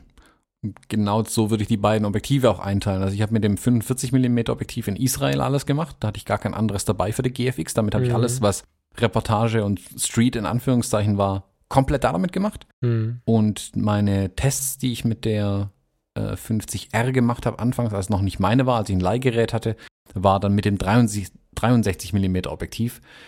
Ähm, da habe ich Porträts gemacht dann zum Beispiel. Das war für, mhm. für einen Editorial-Shoot. Da habe ich mit dem 63er gearbeitet. Genauso würde ich es auch heute wieder aufteilen. Die waren übrigens unglaublich. Hm. hm danke. Ähm, also ja, beide. Also für, den jeweiligen Bereich das jeweilige Objektiv. Da gibt es immer nur das, das, das richtige Werkzeug meiner Meinung nach. Es kann natürlich, ich meine, es gibt Street-Fotografen, die mit 50 Millimeter arbeiten, also Kleinbild, und damit unglaublich geilen Shit machen. Ich bin ehrlich, ich bin mittlerweile bei den, bei den 35 Millimetern angekommen und finde die eigentlich besser als 50. Und ich war lange, lange Zeit ein Verfechter, auch in der Street mit 50 Millimetern zu arbeiten. Würde ich heute aber nicht mehr machen. Ich bin, mhm. ich habe mich da echt an diese 35 jetzt gewöhnt. Die, was ich sagen muss, in der begrenzten Zeit, die, die ich mit dem 63 mm Objektiv hatte, ich fand das vom Autofokus nicht ganz so mm, super wie das 45er oder das 110er. Okay. Ich, ich hatte da das Gefühl, dass das ein bisschen mehr am Jagen ist manchmal, das 63er. Ich weiß nicht, ob es nicht so hundertprozentig schnell ist und da noch ein bisschen mehr suchen muss oder so, aber da fand ich den Autofokus nicht ganz so cool. Bei dem 45er finde ich es sehr gut und das 110er, na gut, da muss man ein bisschen gucken, das ist natürlich eine Brennweite und eine sehr geringe Schärfentiefe auch. Das trifft auch nicht immer zu 100% den Fokus, das muss man schon sagen. Aber wenn man konzentriert damit arbeitet, geht es eigentlich sehr, sehr gut. Das 63er fand ich aber gefühlt tatsächlich noch einen Ticken schlechter äh, als das 110er. Also nicht jetzt im, direkt schlecht im Sinne von, das ist ein schlechtes Objektiv, aber, nee, aber eine Performance das, so, ja. genau, das hätte ich mir besser vorgestellt irgendwie. Ja, ja also ich würde, ich würde, würde ich sie nochmal kaufen, die 50R, würde ich zu dem Kit mit der 45er Optik mhm. greifen. Karl-Heinz, ich, ich denke, du solltest dich ein bisschen prüfen, ähm, wie du jetzt fotografierst. Also mit einem vorsichtigen Anteil, weil ich denke, korrigiere mich Thomas, ich habe nämlich die Erfahrung jetzt nicht, aber wenn ich zum Beispiel an Vollformat und 35 mm Art 1,4 zurückdenke, bin ich immer noch ein bisschen verliebt, weil mir nicht klar war, a, wie viel Freistellung in, in 35 mm funktioniert bei 1,4 und wie scharf 1,4 sein kann, weil Sigma da einfach Wunderobjektive gebaut hat. Ähm, das 2314 von Fuji ist ein nettes Ding, kann weder diese Schärfe bei, bei Offenblende, da musst du auf 2.0 abblenden, um ein bisschen Schärfe zu bekommen. Und es kann natürlich auch bauartbedingt wegen des kleineren Sensors diese, diese, diese Unschärfe nicht. Brauchst du die? Ich finde ja, dass es intellektuell auch gut fordernd ist, wenn es da nicht ganz so scharf wird, weil durch die Blende 2.8, das ist gut so, aber trotzdem kriegst du diese, diese extreme Freistellung schwer hin bei dem, bei dem Mittelformat 45 mm. Brauchst du die? Weil ich finde es auch reizvoll, das hast du in Israel viel gemacht, zumindest habe ich das so herausgeschaut beim Angucken. Ähm, eine Freistellung über das Objekt und über den Hintergrund ist eigentlich viel intellektueller als über reine Unschärfe. Was ich meine? Also, dass du versuchst, die Person so zu platzieren oder dich äh, so zu bewegen, dass derjenige durch eine Wand oder einen Hintergrund in natürlicher Art und Weise irgendwie freigestellt ist. Aber das muss man prüfen für sich, finde ich. Weil mit dem 63 mm, wenn man jetzt für seine Entspannung ein bisschen Unschärfe braucht, bisschen knackiger auch, dann müsste es das 63er sein, glaube ich. Oder ist es, äh, erlebst du das anders? Ich habe sie nicht in der Hand. Also das 63er und das 45er haben wir beide eine Blende 2.8. Mhm. Das 63er hat natürlich durch die längere Brennweite eine gefühlt bessere Freistellung. Das meine ich. Logisch, das ist einfach die, die Physik, die da dahinter steckt. Das, genau. das 45er, das ist nicht mit einem Sigma 1.4 ähm, auf einer Vollformat zu vergleichen. Das stellt weniger frei. Punkt. Das mhm. muss man genau. so zugeben. Mir ging es aber auch bei dem Schritt zum Mittelformat nicht um die Freistellung unbedingt immer. Es geht um diesen, genau. wir haben das schon ein paar Mal angerissen, diesen besonderen Look, den Mittelformat irgendwie bietet. Ich habe jetzt mhm. letzte Woche die Hochzeit zum Beispiel mit der GFX gemacht teilweise. Und dieses 45er hat einen total spannenden Look mhm. In dieser Reportage. Ich finde, da entsteht eine ganz eigenartige Raumwirkung, also räumliche Wirkung in den Bildern, die ich gar nicht so wirklich beschreiben kann. Ja. Und den finde ich total spannend. Den schätze ich sehr. Und es zwingt einen langsam zu arbeiten. Das habe ich dann bei den Porträts gemerkt, die ich auch mit der GFX und dem 45er gemacht habe. Ähm, das fand ich super. Und ich komponiere meine Bilder halt immer weniger über Freistellung, also Juhu Bokeh und dann ist halt dahinter alles unscharf. Das ist, mhm. da kann man auch eine Fototapete dahinter knallen, das geht genauso gut. Das interessiert mich aber nicht mehr. Also ich versuche wirklich über die Bildkomposition zu arbeiten, über, wie du sagst, über Verdecken von Flächen. Ich habe äh, mit meinem kleinen, kleinen Taschenspiegelchen, das ich jetzt, den ich jetzt immer dabei habe, oder über einen Mauervorsprung hier, dort ein Blatt oder irgendwas. Also es gibt viel interessantere Werkzeuge für mich mittlerweile, als einfach nur die Blende aufzureißen. Mhm. Das interessiert mich einfach nicht mehr so sehr. Da weiß ich nicht. Also habe ich vielleicht durch die APS-C-Kameras in den letzten zwei Jahren jetzt ein Stück weit müssen oder lernen müssen, anders zu komponieren. Ich schätze aber meine Bilder heute dadurch hochwertiger ein, tatsächlich, weil ich besser komponiere.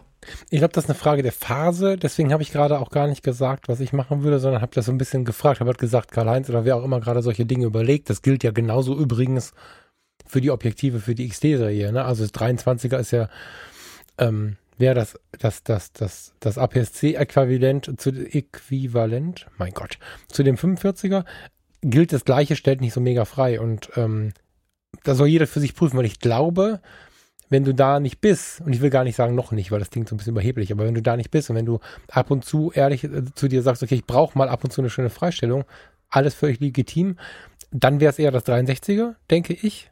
Und wenn du dann auch anfangen möchtest, lieber ähm, über, über Bildgestaltung zu arbeiten und so, dann ist das 45er, weil du einfach ein bisschen mehr drauf kriegst und ein bisschen flexibler noch bist. Da muss, glaube ich, jeder sich selber prüfen. So. Mhm. Also, wer mal vielleicht ein bisschen was anschauen möchte, die Israel-Reportage zum Beispiel, da habe ich selten die Blende weiter offen als vier. Mhm. Auf den mhm. wenigsten Bildern ist die Blende weiter offen irgendwie als vier. Spannend. Also ganz bewusst habe ich sie zugedreht, um mehr über Bildkomposition noch zu lernen. Also um mich selber ein Stück weit einzuschränken. Ich finde aber, dass es auch kreativer macht.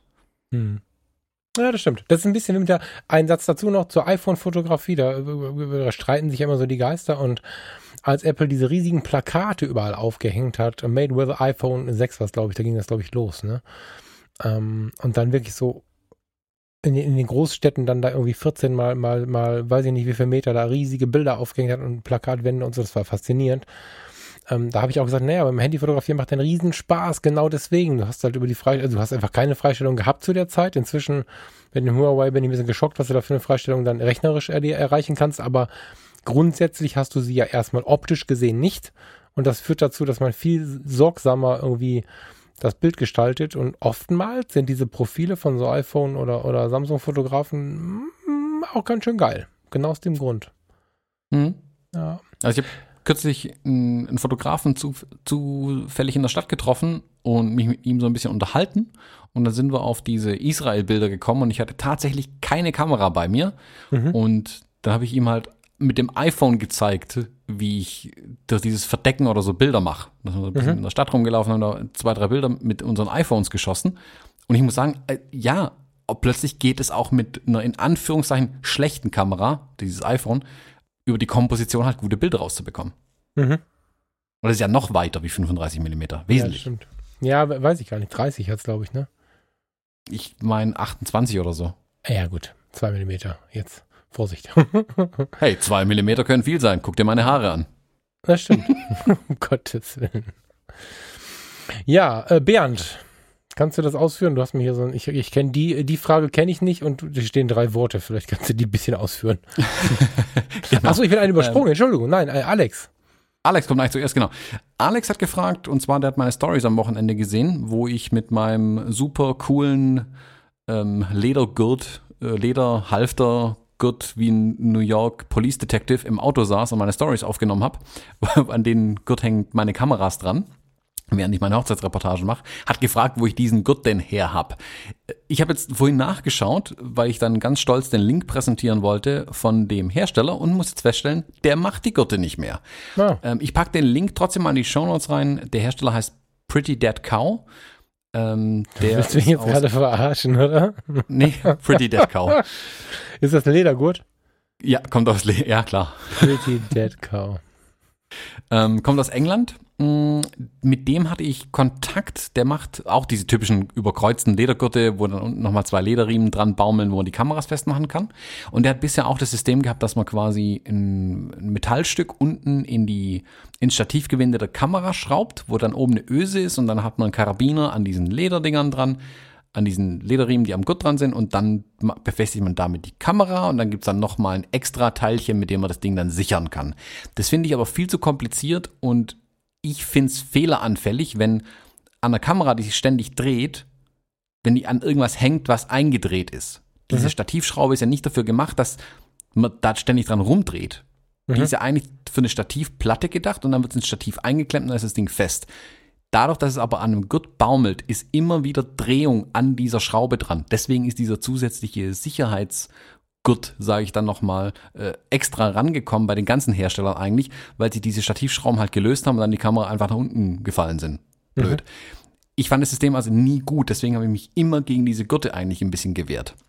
Ich mhm. habe dann mit dem gesprochen, ich glaube, weil ich seinen Namen schon witzig fand, mit Pretty Dead Cow, bin ich ganz ehrlich, da habe ich mich beeinflussen lassen.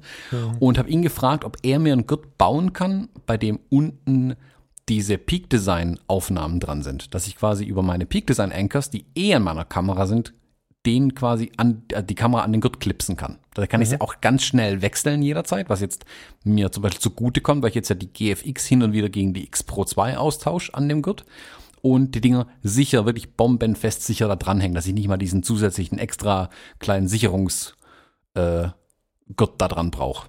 Mhm. Ja, und jetzt muss ich feststellen, der baut keine mehr. Also mir hat er so ein Ding spezial gebaut quasi als Einzelanfertigung. Danach hat er es ins Programm aufgenommen, aber jetzt scheint er keine mehr herzustellen. Ähm, ja, Alex, schreib dem Erik einfach mal. Der freut sich bestimmt über mehr E-Mails. und äh, frage ihn, ob er noch welche baut. Er macht immer noch Ledergürte für Kameras, aber ich weiß nicht, ob er noch die, diese Doppelgürte baut. Ich, ich hänge immer an dem Namen und kann es einfach gar nicht glauben, aber ja. ja. Ja. Ja, schade eigentlich. Da hatte ich jetzt auf bessere Nachrichten gehofft, aber den, den scheint es nicht mehr zu geben. Also ein befreundeter Fotograf von mir, der hat sich erst vor ein, zwei Monaten so ein Ding gekauft. Also ist noch nicht lang so. Vielleicht hat er noch was am Lager oder so. Einfach mal, also Link äh, gibt es bei uns in den Show Notes, draufklicken, reinschauen, ihm schreiben. Ja, das klingt gut. Ich habe ähm, hm. dem nichts hinzuzufügen, weil ich habe ähm, bei meinen Kameras immer das Glück, dass da ein Gurt dran ist. Jetzt muss ich mal gucken, vielleicht ist da bei mir im Karton auch ein Gurt drin. Nee, mit denen, die Standardgurte habe ich schon längst, die, die packe ich schon gar nicht mehr aus. Bei der XT3, den habe ich gar nicht mehr angefasst, den Gurt. Ja, ich glaube, die sind auch nicht so, ich glaube, ich bin verwöhnt, die XH1 hat einen extrem geilen Gurt, glaube ich. Ich weiß nicht, wie es bei der XT3 ist, aber die XH1 hat einen tollen Gurt. So. Aber wahrscheinlich auch nur für mich. Also ich weiß, dass die Menschen immer so Schnickschnack wollen. Ich möchte immer einen Gurt, der an rechts und links an der Kamera festgemacht ist und den man dann über die Schulter legen kann. Das finde ich super.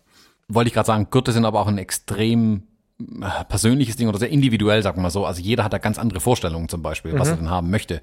Und ja. ich habe mich da völlig in diesen Peak Design Gurten wiedergefunden. Und wenn ich die nicht dran habe, weil ich zwei Kameras brauche, dann ist es jetzt dieser große Ledergurt geworden. Ja. Freut mich für euch. danke, danke. ähm, die nächste Frage geht, glaube ich, auch ganz stark an mich. Äh, Bernd hat gefragt, mit welchem JPEG-Rezept ich in Israel fotografiert habe oder die Bilder, die ich veröffentlicht habe, mit welchem JPEG-Rezept die fotografiert sind. Mhm. Mm, das ist im Prinzip eine Abwandlung des Havanna-Rezepts, das es in meinem Buch gibt. ich habe da ein bisschen dran gedreht und damit dann vor Ort gearbeitet und auch abends die Bildbesprechung mit den Bildern gemacht. Also einfach nur die JPEGs quasi ausgesucht, bisschen vielleicht im Lightroom hier und da gedreht, einen leichten Beschnitt gemacht und dann so dann präsentiert die Bilder. Zugegebenermaßen ist aber 80 Prozent der Bilder habe ich nochmal aus dem RAW nachträglich entwickelt, die ich dann veröffentlicht habe. Also da habe ich nur ein paar wenige Aufnahmen sind tatsächlich noch die originalen JPEGs, die ich mit der Kamera geschossen habe. Der größte Teil ist mittlerweile aus einem RAW äh, nachträglich entwickelt worden. Mhm. Aber zur, zur schnellen Reportagearbeit vor Ort habe ich es mit einem JPEG-Rezept tatsächlich bewusst gemacht. Also ich habe JPEGs und RAWs dann parallel oder getrennt voneinander, wie man will, importiert und erstmal mit den JPEGs gearbeitet und um dann später dann aus den RAWs weiterzuarbeiten. Mhm. So, jetzt haben wir hier noch eine letzte Hörerfrage. Die würde ich aber, glaube ich, äh, magst du die vielleicht vorlesen? Die Hörerfrage von Falk. Ich wollte gerade sagen, wo ist denn diese Hörerfrage? Ähm, der Hörer Falk F oder nennen wir ihn F. Frasser fragt. Ich bin ja gar kein Hörer, weil ich habe ja, wenn wir hier aufnehmen, gar keinen Kopfhörer auf. Ich kann das sehen. Ähm, Insider-Alarm. Ich habe ähm, ich habe eine Situation mit Lightroom. Ich habe jetzt neulich unter anderem nach der Reise, aber auch, äh, also wenn ich in Lightroom wenn ich Lightroom öffne und ich muss Dinge importieren, das passiert manchmal bei Lightroom, ähm, dann raste ich aus.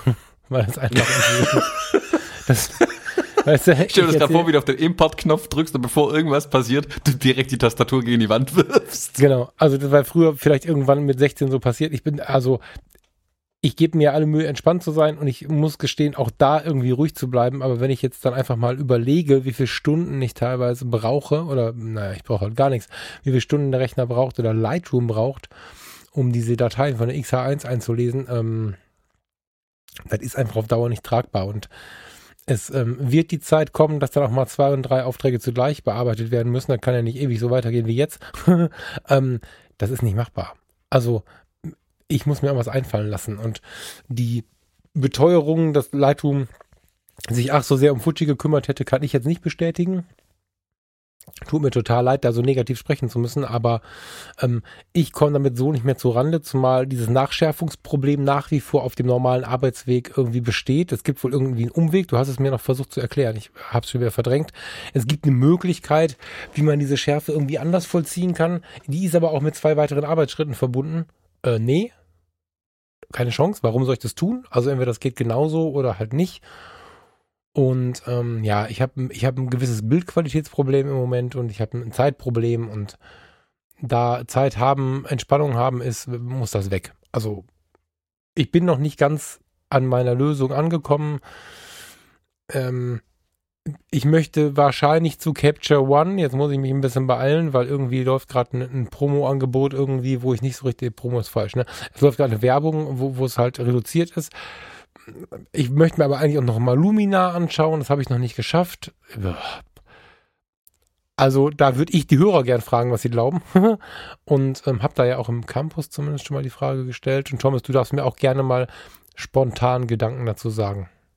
Ja, ähm, ich finde es interessant, dass wo du jetzt in letzter Zeit wieder verstärkt und viel mehr fotografierst, dass du in die gleichen Probleme rennst wie ich mit Lightroom. Das ist für mich zumindest der Beweis, dass ich auch nicht allein bin mit den Problemen.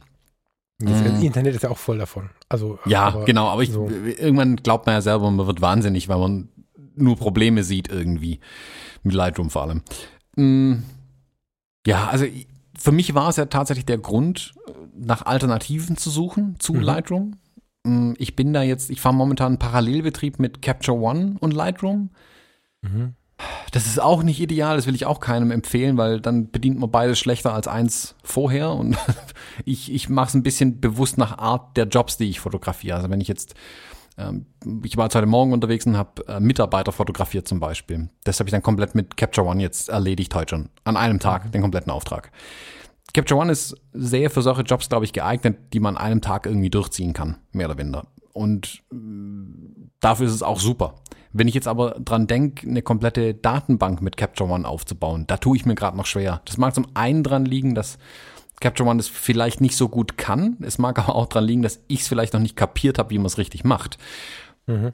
Da muss ich mich noch ein bisschen tiefer reinknien. Was ich aber sagen kann zu Capture One ist, dass die, das Entwicklungsmodul in Capture One, was dann auch Richtung Bildbearbeitung geht und RAW-Entwicklung, Schärfung der Dateien, ähm, Korrektur von Hauttönen, das ist extrem gut. Das ist richtig, richtig, richtig gut. Und Lightroom meiner Meinung nach weit überlegen. Und ich glaube, ich habe da bei Capture One noch nicht alles entdeckt, was man damit machen kann. Da habe ich noch eine, eine Lernkurve vor mir auf jeden Fall. Mm, also wenn es um die, wenn, ich glaube, für dich könnte Capture One tatsächlich die Lösung sein, weil du nicht diesen hohen Durchsatz hast, den ich gerade habe durch die Jobs, mhm. die ich mache. Also für mhm. dich kann das besser sein, außer du bist extrem auf das auf das Datenbankmodul und auf die Library angewiesen, aber wir hatten uns ja da schon vor der Sendung zugegebenermaßen unterhalten. Du hattest ja auch in den Raum geworfen zu sagen, ich mache einen kompletten Neustart. Also ich nehme nur noch das mit, was ich tatsächlich haben will, lass Lightroom Lightroom sein und fange von vorne an. Gerade dann könnte Capture One vielleicht die Lösung sein tatsächlich. Ich, Wenn man wirklich ja, ganz bewusst sagt, ich will jetzt nicht meine Altlasten versuchen irgendwie zu importieren und bringe drei Tage damit zu, die Schlagworte neu zuzuordnen, sondern das, das war alles 2018. Ab 2019 geht es bei mir mit Capture One mein los. Mein so, Vorteil ist, dass ich, ich nutze keine Schlagworte. Ne? Also ich ähm, bin auch da äh, we weniger organisiert, klingt jetzt schlimm. Ich, mich, mich entspannt das gerade, aber ähm, ich habe, ob Aufträge oder Erlebnisse in einzelnen Ordnern liegen, ähm, auch das ist nicht ideal weil eigentlich hätte ich gerne für die Freizeit, für das Erleben einen Ordner, wie man das bei Lightroom ja ähm, oft so macht. Ähm, bei einzelnen Projekten wie einer Hochzeit, einem Urlaub, einem was, äh, auch immer, habe ich ganz gern einen Ordner, in dem ein Katalog liegt, in dem RAW-Dateien liegen, in dem vielleicht exportierte JPEGs liegen oder was auch immer. Das mag ich sehr, den Ordner kann ich durch die Gegend schieben Mhm. Muss nicht irgendwelche Zuordnungen ändern, sondern kann den Ordner auf eine Festplatte, auf eine externe, wo auch immer hinschieben und kann dann, wenn ich in dem Ordner den Katalog öffne, weil sich der, in der Ordnerstruktur ja nichts verändert, kann ich das immer öffnen und habe nicht diese ganzen Zuordnungsprobleme und Dateien können nicht gefunden werden und so. Das ist seitdem einfach, gibt's das nicht mehr. Das finde ich total toll. Insofern wird mir das wahrscheinlich leichter fallen. Was mich halt nervt ist, ähm, ich habe wie ja alle anderen auch ähm, das Fotografen-Abo. Du hast das große, habe ich das Fotografen-Abo bei Adobe. Mhm. Ähm, sind halt irgendwie 12, 13 Euro im Monat, ich weiß gar nicht. Die, irgendwie werden die abgebucht, das ist halt ein gewisser Wert. Das jetzt einfach nur weiterhin zu bezahlen, weil da irgendwas irgendwie liegt, was ich halt nicht bedienen kann, sonst, das nervt mich halt hart. Also ich müsste irgendwie. Moment, Moment, Moment. Lesen kann Lightroom ohne Lizenz. Hm, was heißt lesen kann Leitung ohne Lizenz? Äh, also, da aber bin ich jetzt nicht hundertprozentig informiert, aber ich habe das mal irgendwo gelesen, dass ich quasi, da, also wenn die Lightroom-Lizenz abläuft oder du sie halt einfach nicht mehr weiter bezahlst, kannst du trotzdem weiterhin auf deine Datenbank zugreifen und die kannst die Bilder da auch rausziehen. Du kannst dann nicht ja. mehr neue entwickeln, also du kannst nicht RAWs ja, reinschmeißen. Vor allen Dingen aber auch nicht exportieren, oder? Doch, der Export müsste, glaube ich, auch gehen, soweit ich weiß. Das also wäre das einzig Sinnvolle, das müsste man mal prüfen, aber man kommt zumindest an seine Daten noch irgendwie ran. Ja, ich habe halt oftmals aus Platzgründen halt die JPEGs wieder weggekillt, weil sie ja entwickelt als RAWs im Katalog liegen quasi. Äh, das ist jetzt fachlich falsch, ob ja, das versteht, was ich meine. Aber, ich, ja, aber das ist tatsächlich fatal. Das habe ich aufgehört vor ein paar Jahren, weil das da habe ich, da hab ich, da bin ich hart gebrannt worden damals durch den Umstieg von Aperture auf Lightroom. Deswegen habe ich mir das abgewöhnt. Hm. Also ich, das ich macht Capture One ja witzigerweise auch so, dass es dann diesen Ordner mitbehält in dem dann Exports drin liegen. Und das würde ich weiterhin immer so jedem empfehlen, die exportierten Daten auch irgendwo abzulegen. Hm. Ich bin da noch nicht fertig mit. Ich, also ich finde ja Neustarts immer geil, das ist ja irgendwie, also ich finde es spannend, aber ah, ich bin da noch nicht fertig mit. Zumal ich jetzt auch noch nicht die, den Raum gefunden habe, mich ausführlich mit Luminar zu beschäftigen. Irgendwie reizt mich das, was sie davon erzählen, was man so sagt und auch was Luminar selber so bewirbt. Ähm, Skylum ist der der Anbieter, glaube ich. Ne? Finde find ich total mhm. spannend, aber ich habe noch nicht genauer hinschauen können. Und vielleicht kann ich da nächste Woche was zu erzählen. Mal gucken, wie ich so die Zeit finde. Ja, wir können uns ja vielleicht gegenseitig mal die Hausaufgabe stellen, äh, mal in Luminar reinzuschauen. Habe ich doch mhm. gar nicht angeschaut. Ich kenne Luminar wirklich nur aus der Werbung. Das sieht mhm. interessant aus und ich glaube, ich kann mir das vorstellen, dass es für Lightroom-Umsteiger eine wirkliche Alternative ist. Ich weiß nicht, ob sich Luminar so sehr an die Power-User richtet, was ich ja definitiv bin. Mhm. Ich habe halt schon hohe Ansprüche an die Kiste und die erfüllt Capture One bei mir im Moment. Und ja, ja genau. Ich glaube, gerade was die Organisation angeht, wirst du ein Problem bekommen. Also ich weiß gar nicht, die, mit der Bildqualität bin ich mir gar nicht so sicher. Ich bin mir null sicher, weil ich es noch nicht kenne. Aber ich, das kann ich mir gar nicht vorstellen, wenn ich auch so die Stimmen der User höre, die es schon benutzen. Aber ich glaube, was du so durchhaust an Daten, das, das wird da einfach nicht funktionieren. Aber, also lass mal gucken. Das ist eine gute Idee. Ja. Hm? Quatschen wir nächste Woche äh, oder jetzt in der Woche äh, nicht so viel über irgendeinen Quatsch per WhatsApp, sondern nehmen mal Luminar ins äh, Visier. Genau. Nächste Woche werden die Hefte eingesammelt, Hausaufgaben kontrolliert. Sehr gut. Ich habe früher die Hausaufgaben immer im Bus gemacht. Ist das auch okay? Ich habe die Hausaufgaben gar nicht gemacht. ich ich habe die letzten Jahre in der Schule nicht mal mehr Bücher gehabt, wenn ich ehrlich bin. Ich habe ich hab wohl das, also ja, ich habe schon mal aus dem leeren Heft vorgelesen. Ein Aufsatz. Was denn? Das ist auch gut. Das habe ich noch, funktioniert. Hab noch nicht gehört. Ja, Kann ich mir bei dir sehr gut vorstellen, muss ich zugeben. Was heißt das jetzt schon wieder? Keine Ahnung. Ich, ich kann mir vorstellen, dass du auf gut Deutsch die Eier in der Hose hast, aus einem leeren Heft einen Aufsatz vorzulesen. Das hat funktioniert. Ich habe einen zwei. Ja, Glaube ich. Das Bezweifle ich in keinster Weise, dass du das hinkriegst. Ja. Und es, das, das sehe ich als positive Qualität, das hinzukriegen. Das will ich hier äh, ganz klar anmerken. Ja, irgendwas muss man ja können. Ähm, Thomas, ich, ähm, also unsere Hörerfragen sind fertig. Wir haben eine Hausaufgabe. Ich habe Hunger wie ein Irrer. Ich würde sagen, wir hören uns äh, gleich morgen oder whatever per WhatsApp und die Hörer hören uns nächste Woche wieder. Ist das für dich cool oder bist du jetzt traurig? Uhr angucken, dann bin ich wieder happy. Ja, schick mir ein Foto. Mach ich. Ich wünsche dir was. Abend. Äh, vielen Dank fürs Zuhören. Bricht hier schon die halbe Küche zusammen, weil alles in die Küche stürmt für Hunger. Mach's gut. Bis dann. Ciao. Ciao, ciao.